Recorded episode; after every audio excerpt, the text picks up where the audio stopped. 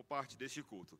Irmãos, vamos abrir a palavra do Senhor nessa manhã, no glorioso Salmo 119, versículos 97 a 104. Salmo 119, versículos 97 a 104.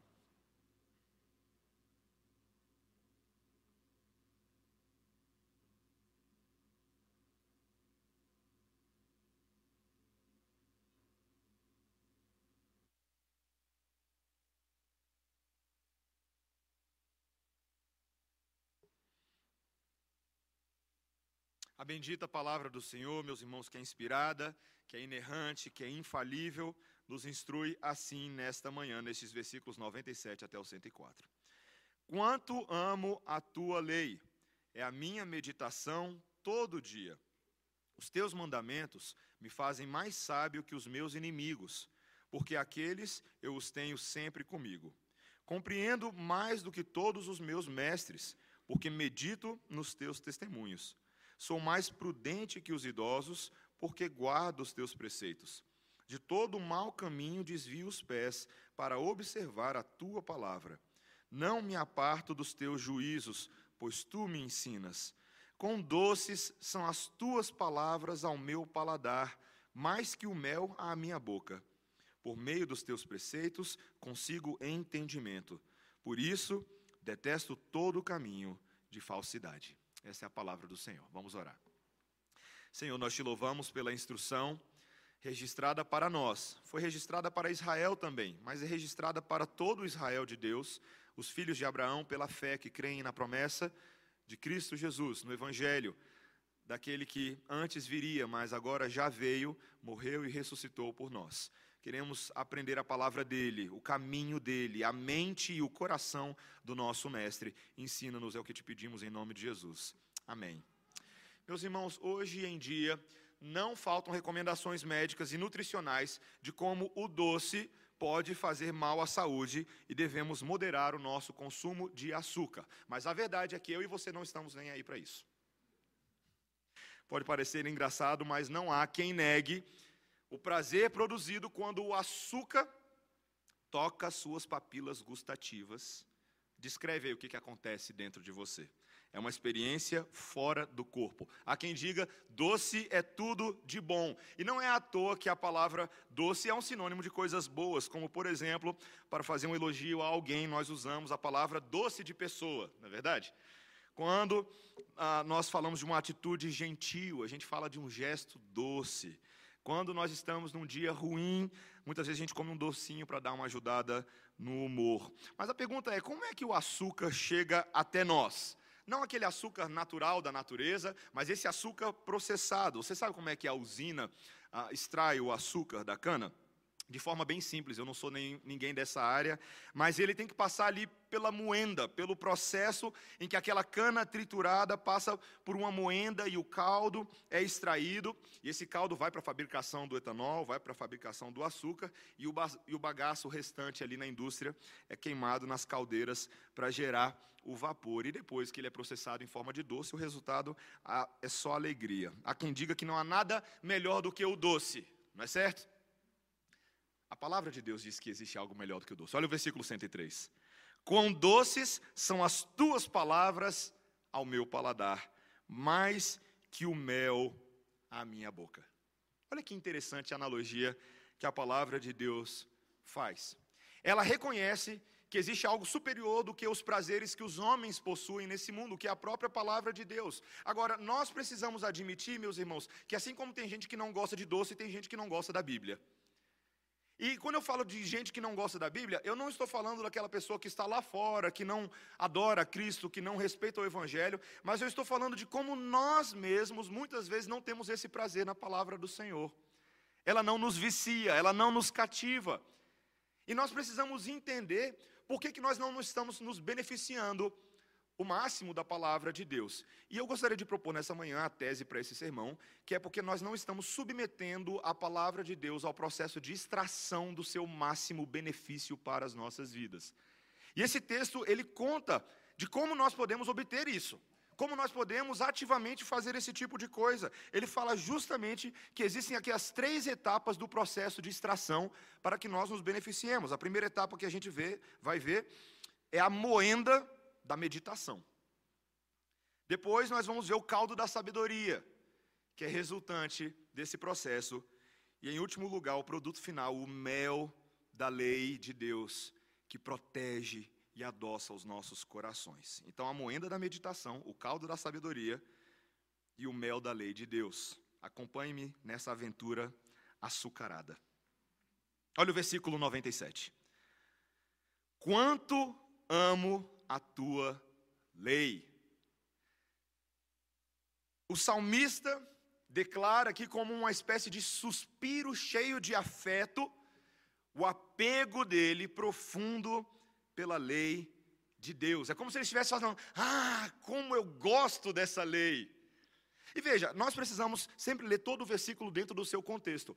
O Salmo 119, no seu contexto original, no seu contexto geopolítico, nas aflições que esse salmista estava passando, não é favorável a esse tipo de declaração. Esse homem estava passando por uma das maiores tribulações que uma pessoa pode passar: ser perseguido por causa da calúnia, por causa da falsidade das pessoas. Mas nesse, no meio dessa bagunça toda, ele é capaz de dizer que o seu coração está cativado em amor, está apaixonado pela lei de Deus. E como ele pode dizer isso? Ele fala isso da boca para fora? Não. Há algo que aconteceu que leva ele a ser capaz de afirmar tal, tal tese. Ele diz logo aí: essa lei é a minha meditação todo o dia. Ele ele gasta tempo, o salmista, numa reflexão bíblica, numa ponderação sobre o valor da lei de Deus, sobre o significado dela, sobre as demandas dela, sobre as implicações dessa lei, as consequências dela para a sua vida, e o resultado de todas essas coisas é que o seu coração passa a ter prazer, prazer na lei de Deus. Meditação é uma coisa muito importante. A gente precisa lembrar que os israelitas, nos tempos antigos, eles não possuíam livros como eu e você temos. Às vezes a gente esquece disso, né? A imprensa de Gutenberg, ela surgiu apenas no século XVI e ela possibilitou que a reforma protestante se utilizasse daquele momento histórico para a produção de vários livros, né? A, a palavra de Deus mesmo ganhou ah, muita, muito, um grande espalhamento a partir da imprensa. Mas como é que fazia nos outros 16 séculos antes disso e todos os outros séculos antes de Jesus? As pessoas memorizavam. Os israelitas desde pequenininhos eram ensinados pelos seus pais e pelos tutores rabinos a guardar a lei de Deus, a decorar a lei de Deus, fazer exercício de, de ditado, de decoreba. E à medida que eles iam fazendo isso, eles iam pensando sobre essa lei e guardando no seu coração. É dito que um menino israelita, até os seus 12 anos de idade, ele já havia memorizado todo o Pentateuco. Gênesis, Êxodo, Levítico, Número, Deuteronômio. E aí, como é que você está nessa, nessa saga de memorização? Isso é impressionante, meus irmãos. Veja, não é uma memorização mecânica, mas é uma memorização reflexiva. Quando a gente fala sobre meditação nos nossos dias, a gente precisa qualificar muito bem esse conceito. Porque quando a gente fala sobre meditação para muitas pessoas aí fora, as pessoas estão pensando naquela, naquela pessoa sentada em posição de lótus, não é verdade? Com as mãos apoiadas sobre o joelho, buscando o controle da mente por meio de esvaziar a mente e focar em algum ponto fixo e limpar a sua mente de qualquer outra coisa e você fica ali com a mente vazia e meditando. Gente, meditação bíblica não é mente vazia. Meditação bíblica é mente cheia, cheia da palavra de Deus, cheia da doutrina de Deus, cheia da esperança de Deus, cheia dos caminhos de Deus. Andrew Murray, um teólogo muito bom na área de espiritualidade, ele diz o seguinte: a meditação é manter a palavra de Deus na mente de forma tão presente e permanente, até que ela venha a afetar todas as áreas da nossa vida e todas as áreas do nosso caráter. Nesse sentido, meditação se assemelha mais àquele processo de mastigação que você tem que aprender a fazer na vida do que mente vazia. Eu lembro quando eu era pequeno, eu tinha, eu tinha algumas questões na minha boca, né? Eu tinha a língua grande, eu projetava os dentes, eu usava aparelho durante séculos da minha vida. E eu lembro que eu, ah, eu fiz o acompanhamento médico e uma das coisas que a minha médica reforçava, minha fonoaudióloga, é de que eu deveria aprender a mastigar a comida. Mastigar 32 vezes de cada lado. E minha mãe, como uma boa cuidadora, fazia questão de lembrar isso para mim todos os dias. Certo? Mastiga essa comida. 32 vezes de cada lado, alternado, jogando bolo alimentar daqui para lá. Para que o seu corpo possa processar bem aquilo que você está comendo. Você sabe por que, que a gente definha tanto na nossa saúde? Não é só porque a gente não come as coisas certas, é porque a gente come mal.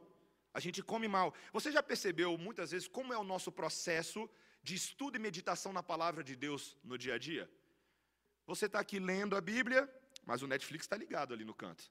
Você está lendo a Bíblia no seu celular, e agora eu vou fazer uma apologia aqui que eu nunca fiz no púlpito da redenção e vou fazer hoje. Quero fazer um incentivo à nossa igreja, uma aplicação desse sermão, para que nos domingos, apenas nos domingos, você traga a sua Bíblia impressa para a igreja e não a Bíblia do celular. Por que, que eu quero sugerir isso para a gente? Porque você sabe o que acontece com esse celular aqui no meio do culto. Você está lendo a Bíblia e pipu, mensagem do WhatsApp. Você está lendo a Bíblia e pupu, mensagem do Facebook. Não é verdade? É, olha que eu estou vendo para você aí. Ó. Isso acontece conosco. Nós perdemos o hábito de ter contato com esse texto escrito que nos faz pensar de forma mais pausada, de forma mais ah, meditativa sobre a palavra de Deus. Veja, gente, essa não é uma proibição, é uma recomendação.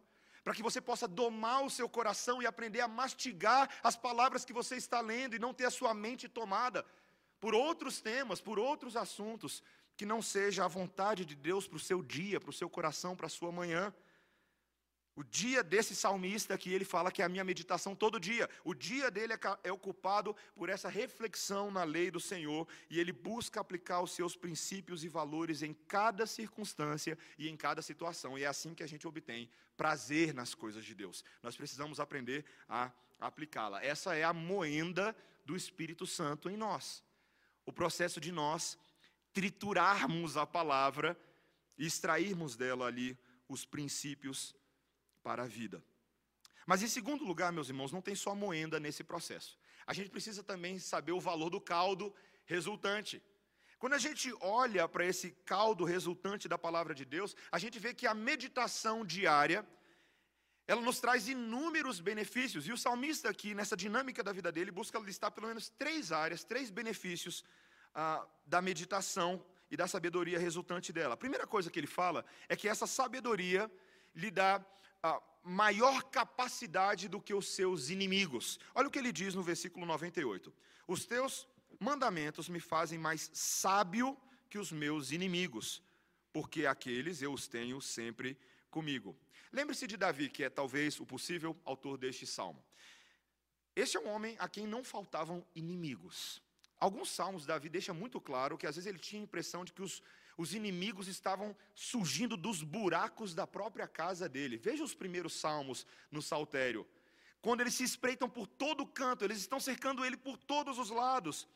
As nações ao redor estavam em constante conflito com Israel na busca por poder e na busca por domínio.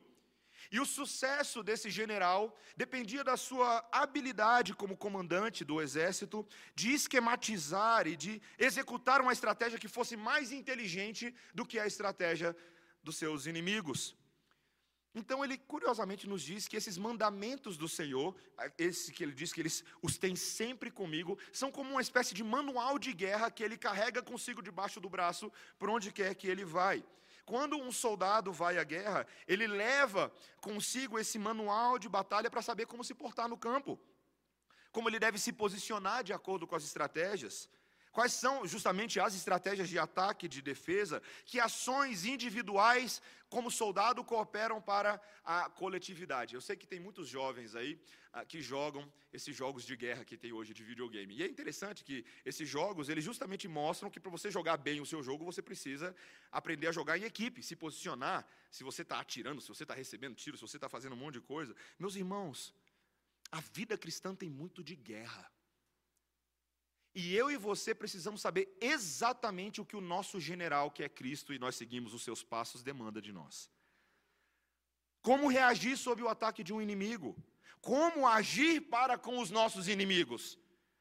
é curioso que a palavra de Deus, na, na, na guerra santa que existe nesse mundo, ela nos diz que muitas vezes você destrói o seu inimigo amando ele, convertendo o seu inimigo em amigo, fazendo o bem àquele que não merecia sua misericórdia. A palavra de Deus também nos ensina pacientemente a aguardar o movimento do Senhor, a aguardarmos a sua justiça, a sua vingança. Nós não devemos tomar a vingança nas nossas próprias mãos. O Senhor tem o seu tempo certo. E veja, meus irmãos, isso é importante para, para a nossa reflexão nessa manhã.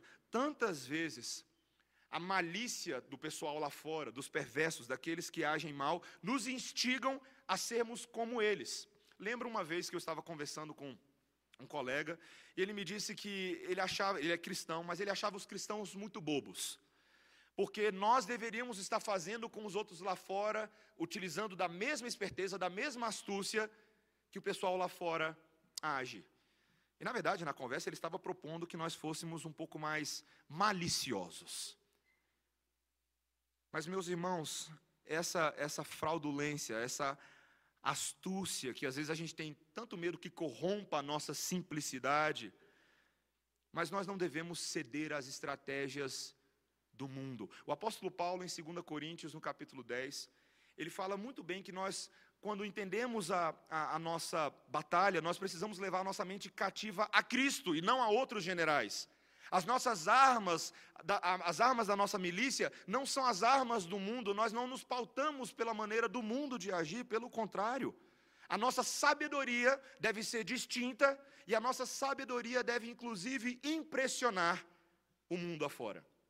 Quando Moisés estava instruindo o povo de Israel ali nas planícies de Moabe quanto à entrada na terra prometida. Eles estavam na iminência de entrar na terra prometida. Ele, ele capturou bem o sentido dessa ideia quando em Deuteronômio capítulo 4, versículo 5, ele diz assim: Eis que vos tenho ensinado estatutos e juízos, como me mandou o Senhor meu Deus, para que assim façais no meio da terra que passais a possuir Guardai-os, pois, e cumpri-os, porque isso será a vossa sabedoria e o vosso entendimento perante os olhos dos povos, que, ouvindo todos esses estatutos, dirão o seguinte: certamente este grande povo é gente sábia e inteligente. Olha que interessante. Os povos ao redor viriam a maneira como os israelitas se portam, como eles se conduzem, como eles adoram a Deus, e tudo isso os levaria a admirar a sabedoria do povo de Deus. Meus irmãos, nós precisamos confiar mais nas armas que nós possuímos, nas armas da sabedoria divina. Isso se, se aplica particularmente também ao conceito de, ah, de batalha espiritual, no seu sentido da luta contra as trevas. Como que nós podemos ser mais sábios e mais astutos que o poder de Satanás? Como nós podemos ser mais sábios e mais astutos do que o poder das trevas? Por meio da palavra de Deus. É isso que o apóstolo Paulo registra em Efésios capítulo 6, quando ele diz no versículo 11: Revestivos de toda a armadura de Deus, para poderes ficar firmes contra as ciladas do diabo. Tomai também o capacete da salvação e a espada do Espírito. A espada do Espírito, que é a palavra de Deus com toda oração e súplica, orando em todo tempo no Espírito, e para isso vigiando com toda perseverança e súplica por todos os santos. Essa é a palavra do Senhor para nós. Nós não podemos desistir dos caminhos do Senhor. É assim que nós nos prepararemos para as guerras ideológicas desse mundo. Essa semana eu tive uma experiência interessante com alguns irmãos aqui da Redenção, quando nos juntamos ao grupo do NVC para um evangelismo público, ali na UNB. E a UNB, meus irmãos, nesse momento, o espaço mais democrático do mundo é o espaço mais politizado do mundo. Ah, assim que eu estava chegando ali, estacionando o meu carro, na quinta-feira, à medida que eu já estava chegando no local onde combinamos para fazer a, a, a, apresentação, a pregação pública e a panfletagem, logo estourou uma manifestação política, daquelas mais agressivas possível. Gente gritando, uh, gritos de ódio, gritos de guerra. E a coisa ficou feia, meus irmãos. Mas nós estávamos ali para continuar fazendo aquilo que fomos chamados para fazer. Então eu fui convidado pelo grupo do NVC, peguei o microfone e comecei a pregar os dois sermões que eu tinha preparado para aquele evangelismo. E foi uma experiência muito interessante, meus irmãos. Porque aos pouquinhos algumas pessoas foram se juntando e algumas pessoas começaram a coçar os seus os seus queixos como se pensassem que palavras malucas são essas que esse tagarela está falando, como os, os epicureus fizeram com Paulo lá em Atenas. É assim que eu me senti naquele momento. Mas eu lembro que ali ao término, uma professora das cênicas levantou a mão e veio fazer uma pergunta no microfone. E ela veio para brigar. Ela veio para fazer uma pergunta, para confrontar tudo desse Jesus branco que eu estava pregando, misógino, como ela disse, esse Jesus racista. E os indígenas, como é que a gente faz com os indígenas que não acreditam em Deus? Mas o Senhor nos deu graça ali naquela manhã, meus irmãos, para nós não cedermos ao espírito de briga que aquelas pessoas estavam para que nós pudéssemos pregar a palavra de Deus, e aquilo acabou até tendo um efeito sobre ela, a maneira respeitosa como os, o pessoal do NVC tratou ela, e depois até a nossa Andressinha teve oportunidade de conversar um pouco com ela no canto. Meus irmãos, nós precisamos confiar no método de Deus. Esse mundo é muito difícil, esse mundo é muito complicado, e com a política no Brasil agora fica difícil pregar o Evangelho. Mas nós precisamos confiar de que nós estamos preparados em Cristo para essa batalha, não na força do nosso mérito, não na força do nosso poder, o Senhor nos dá oportunidades para fazer segundo a metodologia do Senhor. Mas também, queridos, o texto nos ensina que esse caldo não nos dá apenas sabedoria para derrotar os inimigos, mas também para termos compreensão superior aos nossos próprios mestres e aqueles que são até mais idosos do que nós. Olha o versículo 99. Compreendo mais do que todos os meus mestres, porque medito nos teus testemunhos. Veja, na sociedade israelita, os tutores eram aqueles que transmitiam o conhecimento da lei. As escolas dos rabinos eram reverenciadas dentro da cultura hebraica e esses homens eram quase intocados na sua, no seu conhecimento e na sua profundidade. Então, a ideia para qualquer israelita de ter um conhecimento superior ao seu próprio mestre era quase inconcebível, uma tentativa tola dos mais novos. Mas veja que esse texto está nos dizendo que por meio da sabedoria de Deus, isso é possível. Quando alguém rumina a palavra, quando alguém processa a palavra, ele pode passar a entender melhor o significado e o propósito do conhecimento. A gente precisa qualificar, meus irmãos, o que a gente chama de sabedoria. Ter conhecimento formal de assuntos, de dados científicos, ou de dados literários não é sinônimo de sabedoria.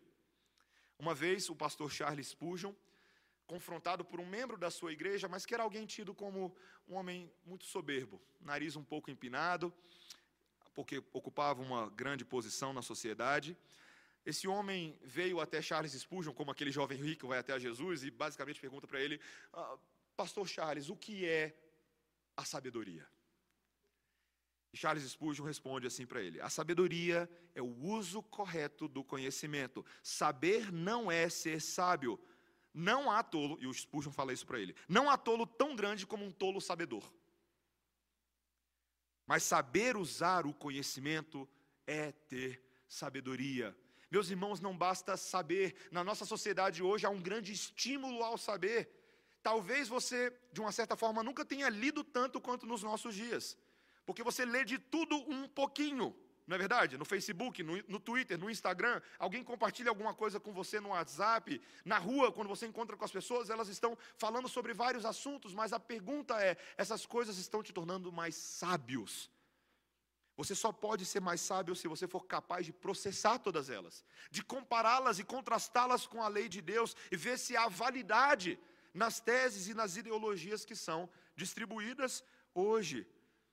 Meus irmãos, a palavra de Deus nos deixa bem claro que até uma criança no reino de Deus pode saber mais do que um homem muito vivido.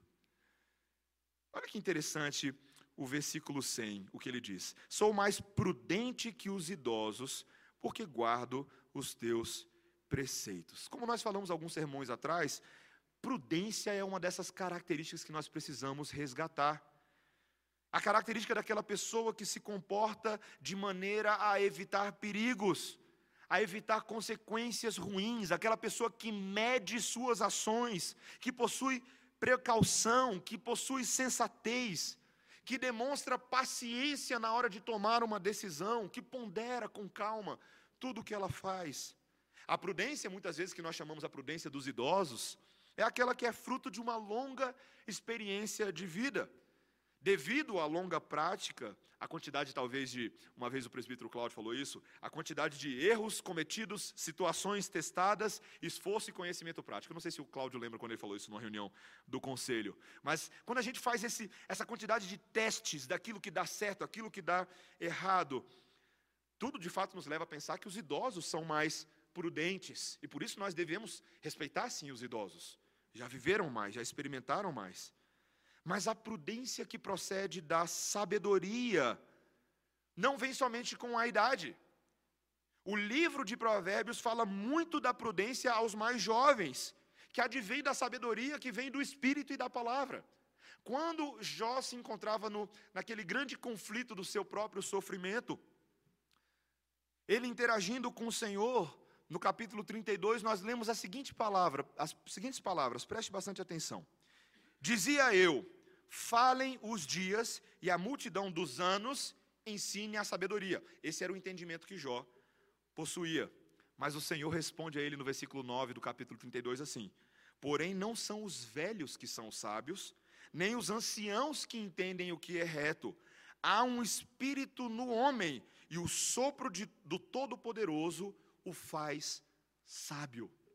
É possível um jovem ser sábio. Você não precisa esperar os grandes anos para então, então adequar a sua vida num caminho de, de retidão. Ah, hoje eu fui feito para fazer besteira, mas um dia, quando eu for velho, eu vou me casar e vou ter filhos, então eu vou resolver a minha vida. Não pense dessa forma. A palavra de Deus te desautoriza a pensar assim. Você, jovem, é chamado hoje ao caminho da prudência, ao caminho da sabedoria. É possível, na verdade, também o contrário acontecer. Uma pessoa ser idosa e não ser prudente. Uma pessoa ser idosa, mais avançada em dias, não somente idoso, em, muito avançado em dias, mas mais velho, e não temer ao Senhor. Tal conhecimento terreno terá valor temporário de muitas coisas, mas não o valor para a vida eterna. Meditar na lei do Senhor é o que produz conhecimento que conduz à salvação. Lembra quando Paulo fala a Timóteo, no segunda epístola, no capítulo 3, versículos 14 e 15? Olha o que ele diz a Timóteo. Tu, porém, permanece naquilo que aprendeste e de que foste inteirado, sabendo de quem o aprendeste, e que desde a infância sabes as sagradas letras que podem tornar-te sábio para a salvação pela fé em Cristo Jesus. Desde a infância. Pais, pergunto a vocês: vocês estão ensinando seus filhos a serem sábios hoje? Ah, pastor, mas o meu filho só tem dois anos de idade. Ah, então ele não tem o direito de aprender a sabedoria? Ele não pode começar desde já a entender as consequências das suas ações, as punições que são aplicadas quando nós fazemos aquilo que é errado aos olhos de Deus? Não, eu deixo para disciplinar o meu filho quando ele for mais velho. Cuidado, cuidado. Pode ser que você perca o bonde da sabedoria meus irmãos, nós precisamos entender que, em último lugar, nós precisamos extrair esse caldo da sabedoria de Deus, porque o mel, que é o resultado final, ele nos protege, ele haverá de nos guardar.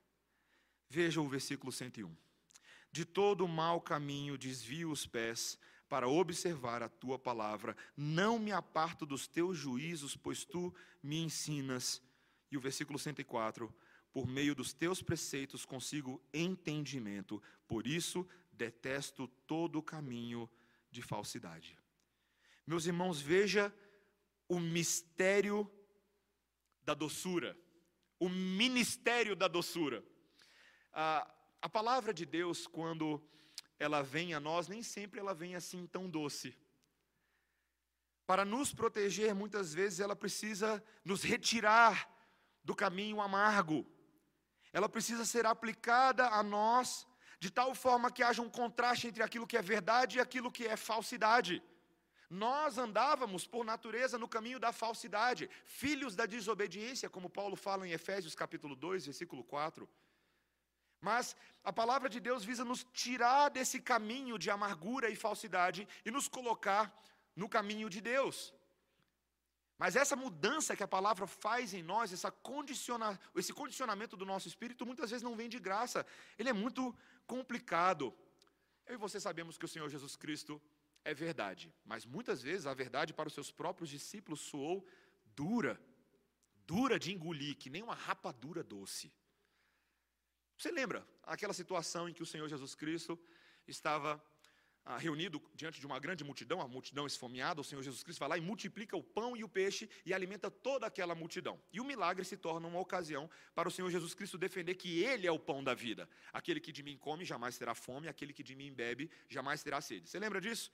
E aquilo começou um debate com os judeus e a coisa começou a ficar feia. Os judeus e os fariseus ali começaram a confrontar o Senhor Jesus Cristo, especialmente quando ele disse: Olha, aquele que não come do meu corpo, que não come da minha carne, não pode ter comunhão comigo. Aquele que não bebe do meu sangue, não pode ter comunhão comigo. Alguns acharam até que era um convite ao canibalismo. Eles não entenderam aquilo, eles não compreendiam a dureza, a exclusividade da verdade que Cristo, como Messias, como Deus estava propondo. Fato é que muitos daqueles judeus começaram a ir embora, e não só os judeus e fariseus, mas muitos dos discípulos começaram a ir embora também. Você lembra disso? E Jesus não ficou doidinho, não. Ele virou para eles assim: Ah, vocês querem ir embora? Pode ir. E lá em João, capítulo 6, que nós lemos essas palavras, diz assim: À vista disso, muitos dos seus discípulos o abandonaram e já não andavam com ele. Então perguntou Jesus aos doze: Porventura quereis também vós outros vos retirar? Respondeu-lhe Simão Pedro: Senhor, para quem iremos? Tu tens as palavras de vida eterna e nós temos crido e conhecido que tu és o Santo de Deus. Meus irmãos, a verdade de Cristo Jesus muitas vezes não é fácil, às vezes ela é até um pouco intragável, sim. Mas como eu ouvi de um colega meu esses dias, às vezes é muito melhor nós ouvirmos a verdade dura, porém verdadeira, do que aquela palavra que te engambela os ouvidos, mas só te enrola em falsidade. Meus irmãos, eu acho que essa é uma boa orientação para nós nesse momento político. Nenhum momento você vai ver aqui no, no, no púlpito da redenção nós fazemos a, a, apologia a qualquer partido que seja, porque o evangelho não se condiciona a partidos políticos humanos. Lembre-se disso. Porém, você ainda tem um dever. Um dever como cidadão brasileiro de votar. É uma responsabilidade que você tem. A verdade da palavra de Deus deve condicionar nossas decisões. Não a verdade dos políticos, mas a verdade da palavra de Deus. Nós precisamos pensar dessa maneira. Meus irmãos, sim, às vezes a palavra tem um pouco de sabor agridoce, mas o seu resultado final é doce.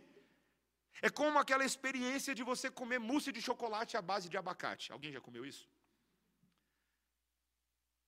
É uma experiência interessante. Quando você vai experimentando o sabor, tem um gostinho do abacate ali no meio, aquele amarguinho.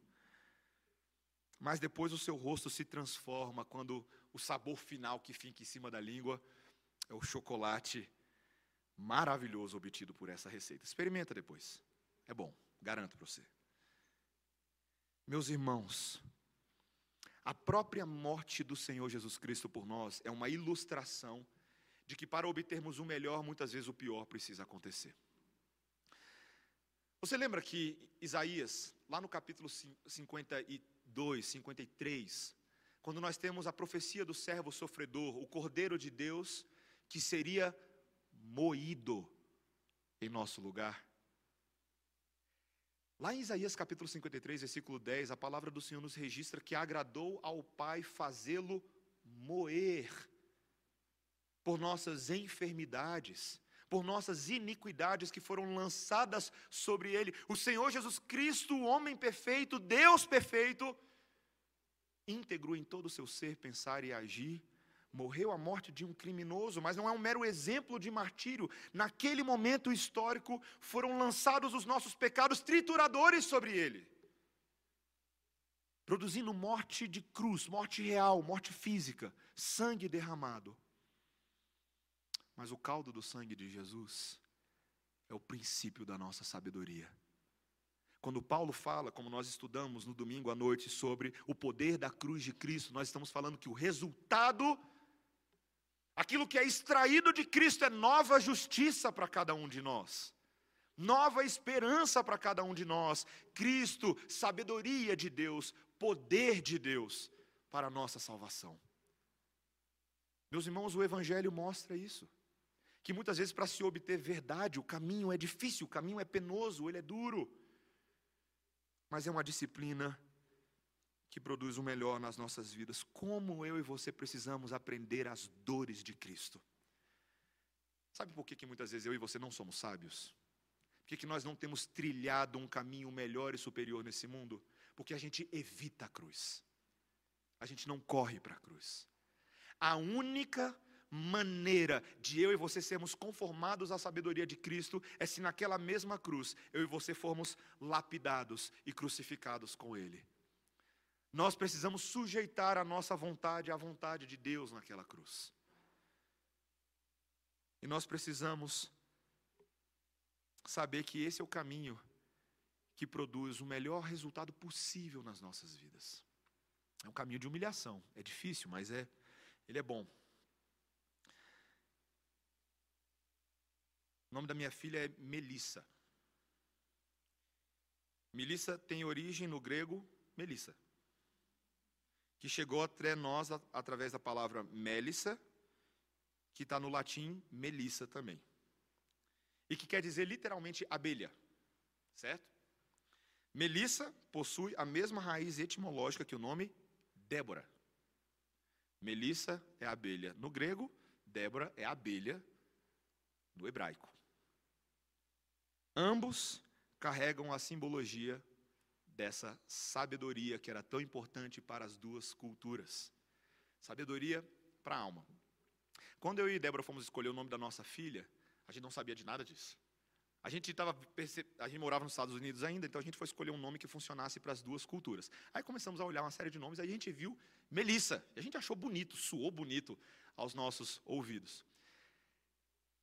E aí a gente foi pesquisar o que significava esse nome, e a gente viu que significava abelha, e que muitas vezes, na nossa tradução para o português, equivalia a mel de abelha. E por isso que Melissa também é mel. Meus irmãos, aquilo para mim pode parecer uma experiência boa, mas aqui para mim foi uma experiência transformadora. Porque eu desejava, independente de qual fosse o nome da minha filha ou do meu filho, de que na vida dela o mel da sabedoria de Deus repousasse de forma presente. Eu queria que a minha filha, e o maior desejo que eu tinha diante do Senhor durante anos da minha vida, era que quando Ele me desse filhos, e demorou um pouco para isso acontecer, mas que os meus filhos fossem consagrados ao Senhor, como Ana consagrou Samuel a Deus. O meu maior interesse é que a minha filha Melissa desfrutasse da sabedoria de Deus desde a terra idade, como os meus pais fizeram comigo, como a minha avó fez com a minha mãe, e como gerações de crentes têm feito pelos seus filhos.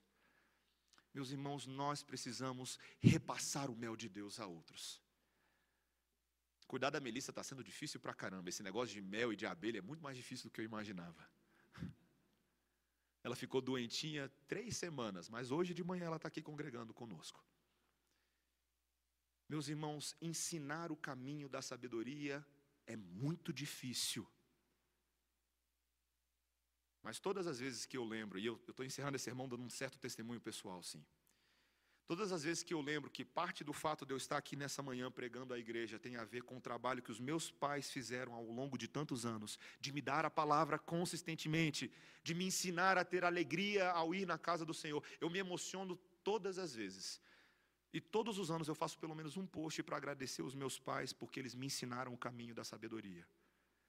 Meus irmãos, o resultado final é tão bom. É tão bom quando nós vemos o que Deus pode fazer por meio do seu poder, ao nos dar a sabedoria que nos condiciona, que nos disciplina, que corta braço, que corta mão da gente, nós percebemos que há uma esperança transcendental na obra do Espírito. Essa sabedoria, os resultados dela não se restringem aos nossos dias. Cada um de nós que está sendo alcançado pelo caminho da palavra de Deus está sendo transformado para a eternidade para que vivamos em contínuo crescimento e conformação à pessoa do Senhor Jesus Cristo. Essa deve ser a nossa maior meta de vida, para cada um de nós. Que nós, nossos filhos, nossos filhos espirituais, nossos irmãos na igreja conheçam o caminho da palavra de Deus. Meus irmãos, a gente precisa entrar nessa usina juntos. A gente precisa extrair, a gente precisa moer, a gente precisa beber o caldo e a gente precisa se alegrar juntos. Hoje à noite nós participaremos da ceia do Senhor. Pensa numa mesa alegre. Numa mesa que consegue pegar tragédia e se lembrar da esperança. Eu e você temos o convite da parte de Deus de jamais nos afastarmos dessa mesa da extração, dessa mesa da usina do Espírito. Que eu e você possamos crescer nessa disciplina, irmãos. Muitos riram quando eu dei o título do sermão de Saber de Mel. Acharam que eu estava falando da música da Damares, Sabor de Mel. Saber de mel, sabedoria de mel, é aquilo que só os filhos de Deus que andam disciplinadamente na lei do Senhor podem experimentar. O mundo não conhece essa paz, o mundo não conhece esse sabor, mas a nós é dado o privilégio dessa manhã de bebermos desse pote para sempre. Amém? Vamos orar, irmãos. Senhor Deus, que alegria, Senhor, nessa manhã nós podemos partilhar do teu doce sabor de vida. O Senhor Jesus Cristo que se amargou, que amargou em nosso favor, nos deu uma nova justiça, nos deu nova esperança. E nos deu recursos da graça para que nós que fomos salvos no passado sejamos ainda hoje salvos dia após dia de nós mesmos e do nosso pecado, por meio da contínua aplicação da sabedoria de Deus. Essa sabedoria que está nos convidando nessa manhã a habitarmos da sua casa, a sentarmos à sua mesa, a partilharmos do seu pão.